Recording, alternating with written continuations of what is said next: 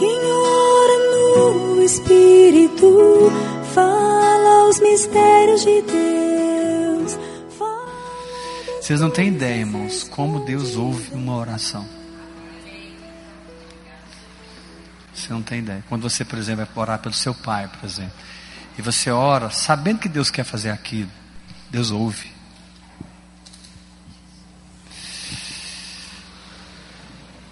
Abra sua Bíblia.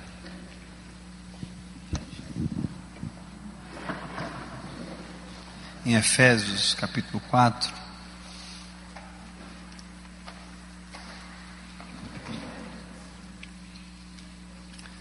Todd.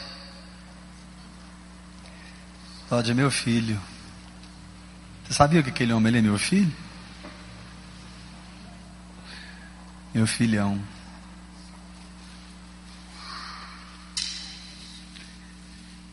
Tem idade para ser meu pai, mas é meu filho. Só no reino de Deus isso, né?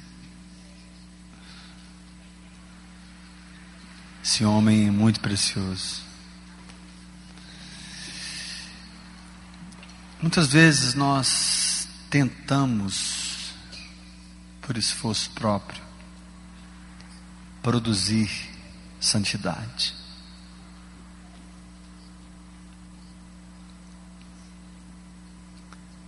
O problema é que nós não somos santos.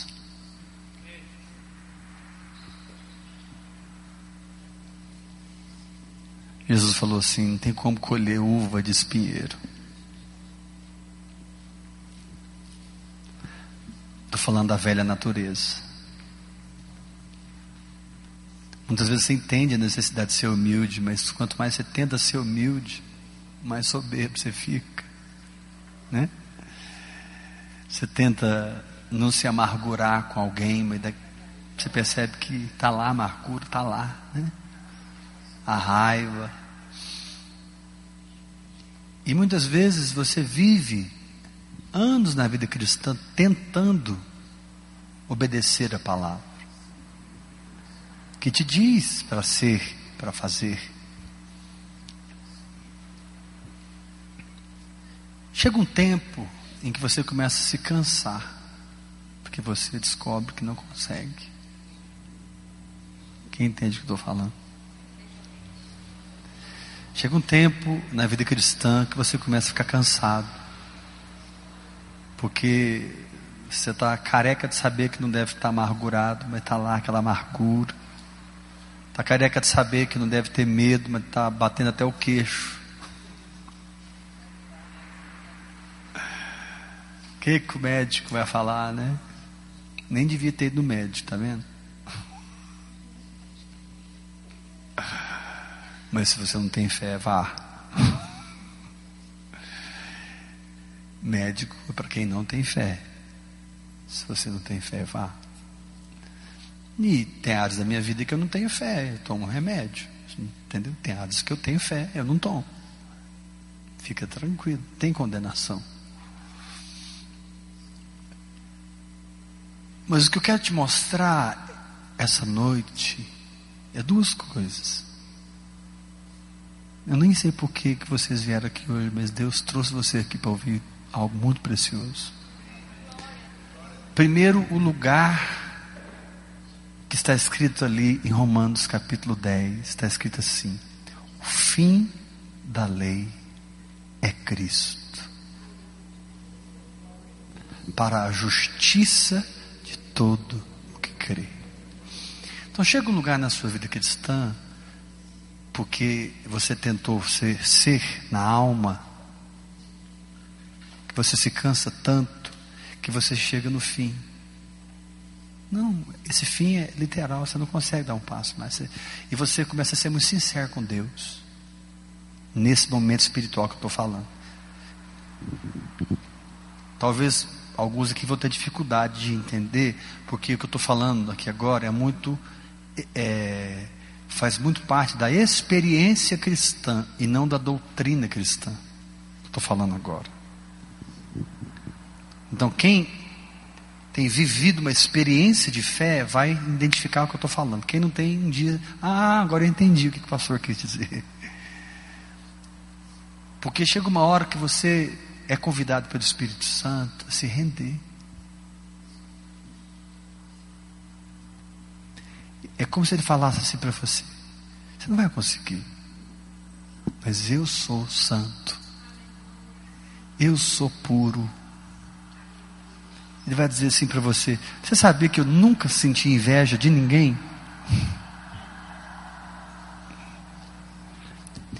Eu posso te dar, eu posso te dar isso.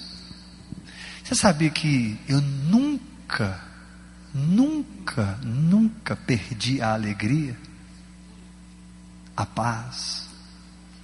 Porque santidade, amados, muito mais do que não fazer coisas. Ah, eu não, eu não estou mais entrando na internet vendo coisas pornográficas. Estou andando em santidade. Amém. Isso é verdade. Eu não estou assistindo mais aqueles filmes picantes. Puxa, que jóia, irmão. Fantástico. Eu tinha uma mania de mentir que era uma beleza. Parei, decidi, eu não minto mais. Puxa, que legal. Você não deve mentir mesmo. Mas a santidade não é um projeto pós-queda. Se você estudar Efésios capítulo 1, você vai descobrir que santidade é um projeto antes da queda. Ele nos predestinou para sermos santos. E nos escolheu nele antes da fundação do mundo. Então, santidade não é porque entrou o pecado. O pecado acrescentou cláusulas ao, ao, ao, ao, ao quesito santidade. Acrescentou cláusulas, artigos. Mas quando ele diz assim para você, você deve ser, ser santo como eu sou santo, ele está falando assim: o que opera dentro de mim, eu quero que opere dentro de você. Alegria que eu sinto é a alegria que eu quero que você sinta. A paz que eu tenho é a paz que eu quero te dar. Então, quando você diz assim, a partir de hoje, quando você falar assim, Deus é santo, você vai ter outro entendimento, amém? Muito mais do que não fazer coisas, é usufruir do que Deus é por dentro. Repete isso comigo: santidade é usufruir do que Deus é por dentro. Né? Esse tempo atrás eu estava ouvindo uma palavra do Rodrigo Abarca, né? E ele falando sobre santidade, né? Ele que me ensinou isso que eu estou pregando aqui para vocês, né? É muito mais do, do que esse fator negativo de não fazer, não fazer, e que é correto, né? Não vou adulterar, isso é santidade. Mas, santidade é o valor intrínseco do íntimo do nosso Deus. Repete isso: santidade é o valor intrínseco do nosso Deus. Ou seja, é como Ele é por dentro. É o que opera no coração dele. Imagine, irmão, o que opera dentro de Deus operar dentro de você. Quem quer? Irmãos, eu quero ser sincero, quer levantar minhas mãos aqui. Eu quero. Eu quero. Eu quero. Eu quero, Pai, que o que opera no Senhor opere em mim. Eu quero. Eu quero que Adão seja substituído por Cristo dentro de mim. E um dos fatores principais para que isso ocorra é a adoração. Porque quando você adora, você está rendendo para Deus o que você tem de mais precioso, que é o seu espírito, o seu Isaac. Você está sacrificando meia hora do seu Isaac, e ele vai mandar o cordeiro da provisão. Ou seja, no lugar da ira, vai vir paz, no lugar da incredulidade, vai vir fé. Eu, tô, eu quero te ensinar o valor da adoração. Às vezes você pensa assim que para adorar eu tenho que estar me sentindo bem, eu tenho que estar tudo certinho para me aproximar de Irmão, Jesus era cheio de pecador perto dele. Prostitutas.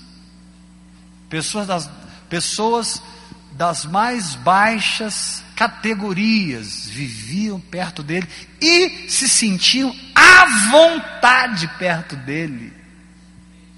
Sabe aquele homem de Deus que ele é tão homem de Deus que não se sente à vontade perto dele? É um baita do religioso. Ou soberbo, ou tem coisa para tratar na vida dele. As pessoas se sentiam à vontade perto de Jesus. Ele era tão santo, irmãos. Ele era tão puro. Jesus, era, Jesus tinha 30 anos, 32, 33. Ele, ele, com certeza ele era um homem lindo, muito bonito, porque ele era filho de Deus. E se ele puxou o pai. Agora, é muito claro na palavra que muitas mulheres o acompanhavam. Maria Madalena, ali em Lucas 8, principalmente, algumas mulheres que tinham dinheiro, né, tinham condições posses, elas foram servindo ele enquanto ele ia para Jerusalém. Agora você imagina um cara solteiro, 30 anos, 32 anos, 33 anos, cercado ali por 40, 50 mulheres. Mas era, era tanta santidade e pureza em cada olhar dele.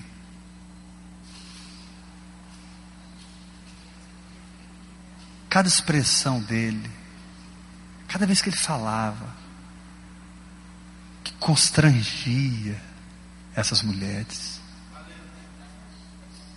Ele, ele, ele, ele, era tão santo, o Cordeiro Santo, tão puro.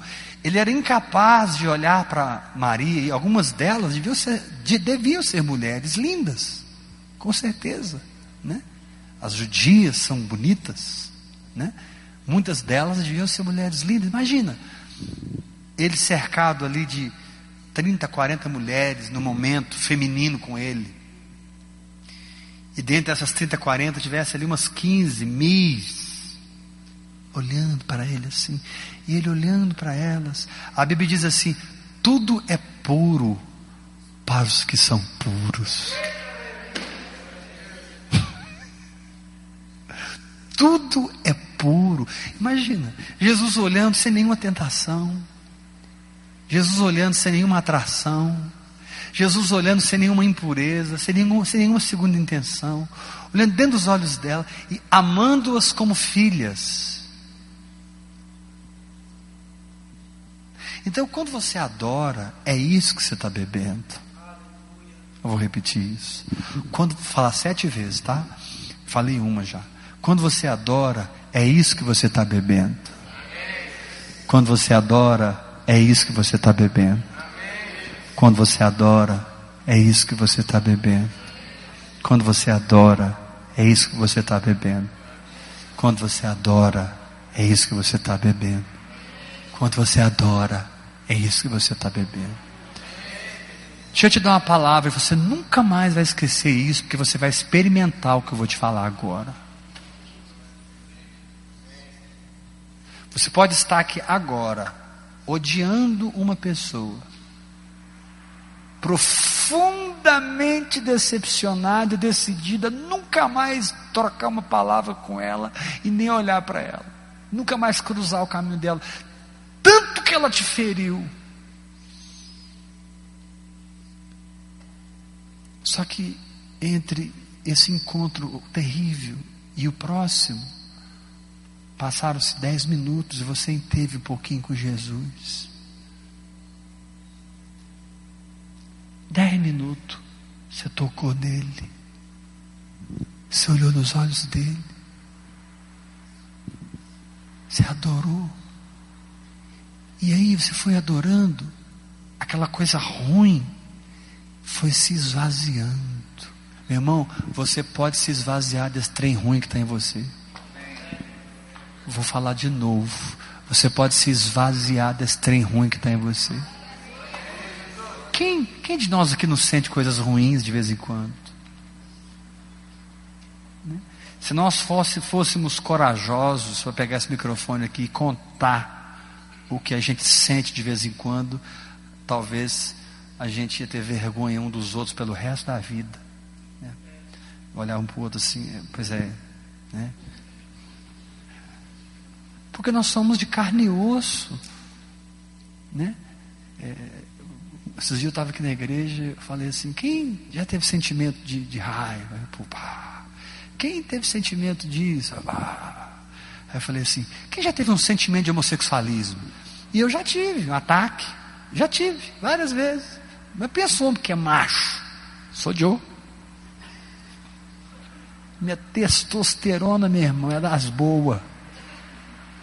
Agora, o diabo já me atacou nessa área. O diabo já. O diabo, ele, ele, joga dardos. Se pegar, pegou. Joga um dardo de homossexualismo, joga um dardo de lesbianismo da pessoa. Entendeu? De repente você sente um lesbianismo. Não é porque você é lésbica. Aquilo é uma mentira. Fala, eu não sou o que eu sinto. Eu sou o que Deus diz que eu sou.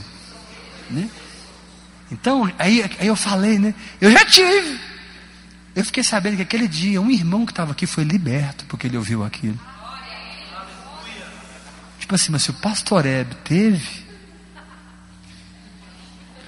Eu, eu, foi para você que ele contou, Geraldo? Foi para você que ele contou ou foi para o Suzano? Foi para o Suzano, né? Ele contou para o Suzano. Eu fui liberto. Aquela noite, porque ele ouviu eu contando que eu tive já várias vezes ataques nessa área. Eu sou gay? Não. Eu sou macho. Nós estamos vivendo num tempo onde dardos de homossexualismo, lesbianismo, impureza, adultério, o inferno, irmãos, está vindo com tudo. Então você pode se pegar sentindo coisas que não tem nada a ver com você, fica tranquilo, você é uma nova criação em Cristo. Não assuma sentimentos, assuma a palavra.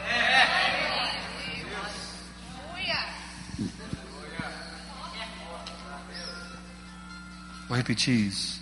Não assuma sentimentos, assuma a palavra. Porque sentimentos mentem, emoções são burras. Emoções são burras. Talvez você é casado, que está aqui, casado. Você se apaixona por outra pessoa, que não é sua esposa, que não é seu marido, e você fica traído. Isso é uma emoção burra. Isso é estricnina espiritual, vai matar você. Emoção burra. Fala para o teu irmão, emoções são burras. Aí você me pergunta, pastor, como é, que, como, é que, como é que eu trato com isso? Você começa a beber da presença do Espírito, do Espírito, do Espírito, do Espírito, do Espírito. Quem vai adorar mais? Olha o que está escrito aqui em Efésios capítulo 4.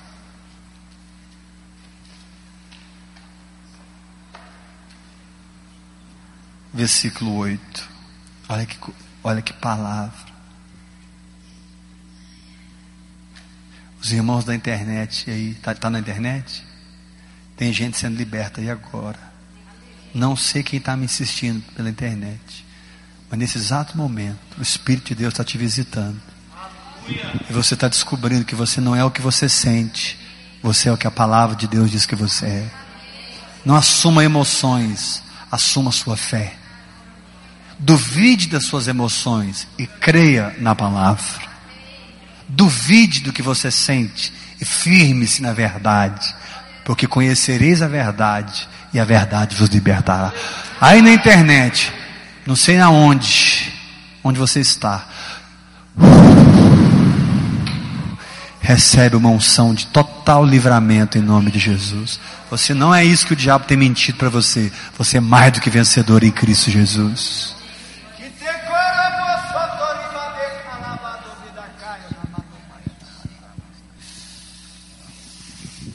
Capítulo 4, verso 8. Por isso diz: quando ele subiu às alturas, na ressurreição dele, ele levou cativo o cativeiro. O que, que ele fez com o cativeiro? Levou cativo. Você é liberto. Vou falar isso sete vezes. Você é liberto. Você é liberto. Você é liberto. Você é liberto. Você é liberto. Você é liberto. Vou falar mais uma. Você é pessoa liberta. Jesus disse: Se o Filho vos libertar, talvez. Então pare de confiar em emoções que mentem creia na palavra que é absoluta, é rocha, é aroeira, é verdade.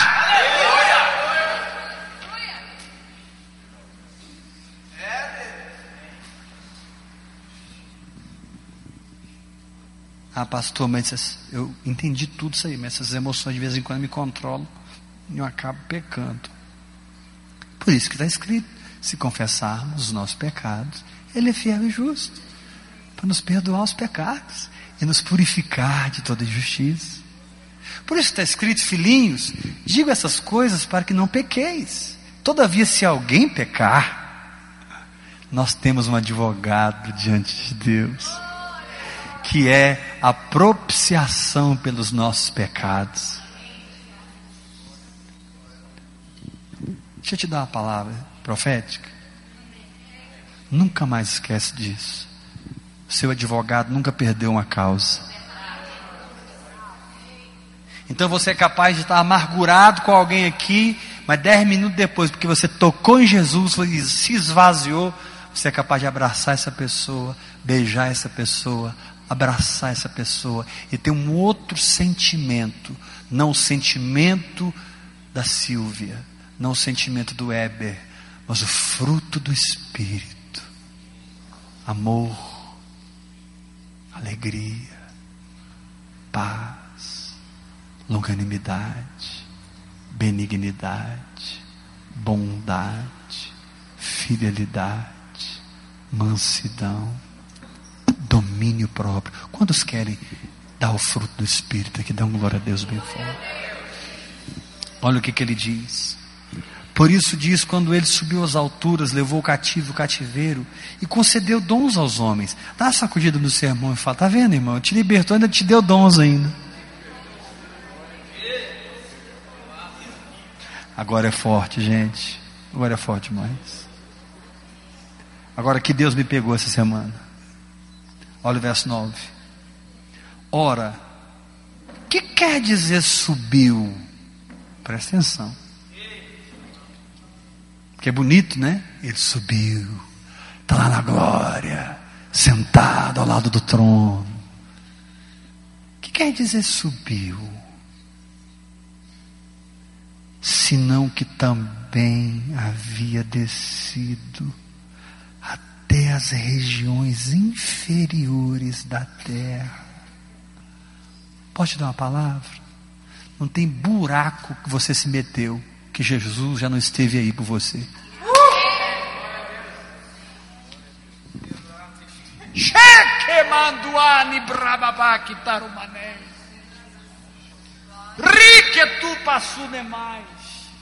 Ele desceu no lugar mais baixo para que você não esteja passando uma situação que ele não tenha condição de passar a vitória dele para você. Ele está falando assim: isso que você está vivendo, eu vivi por você e eu quero te dar a minha vitória.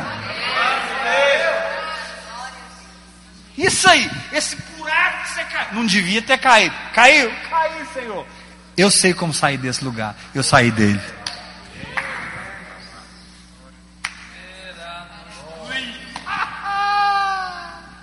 Não, gente, eu quero ouvir glória a Deus mais Glória a Deus! Bate o pé no chão, uma glória a Deus mais forte.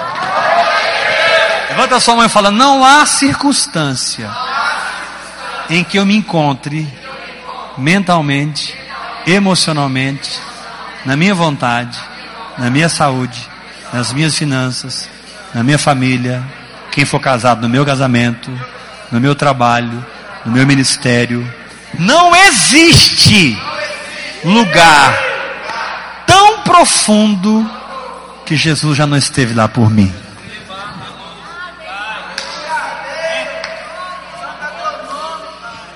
E melhor, ele saiu de lá por você e levou cativo o cativeiro. Aleluia!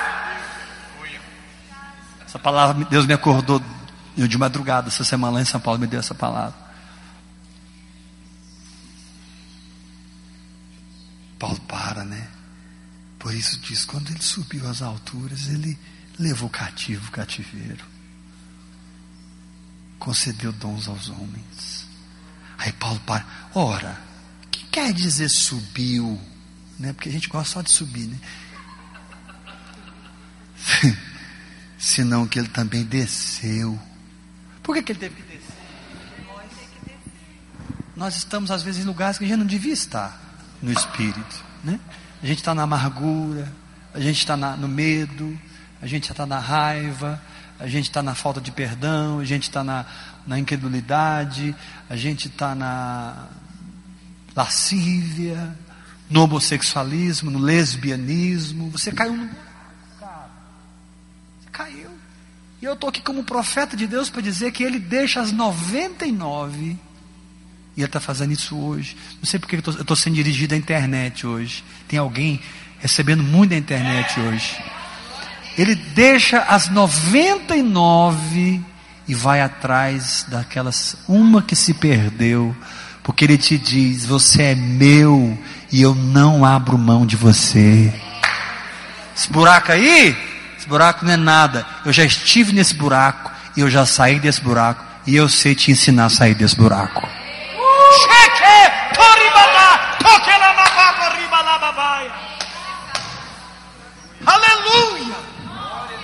Fala para o irmão que está ao seu lado desse buraco aí.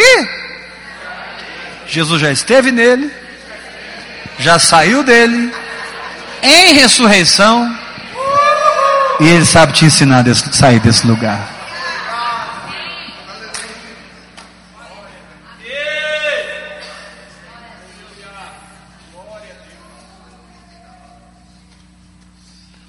Irmãos, eu conheço um Jesus que vira o jogo.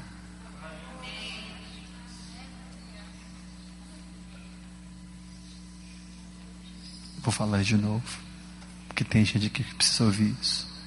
Eu conheço Jesus que vira o jogo. E às vezes ele vira o jogo aos 45 minutos do segundo tempo.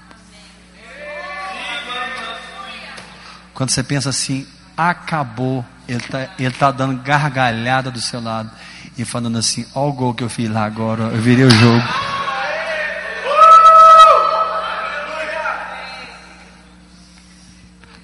Abandona essa mentalidade natural, pelo amor de Deus.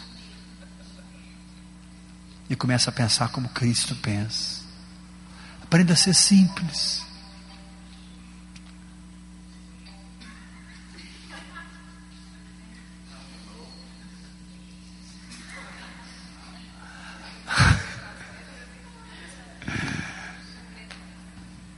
Aprenda a ser simples, irmão, sabe? Ah, pastor, não sei tocar. Para adorar, você não tem que saber tocar, irmão.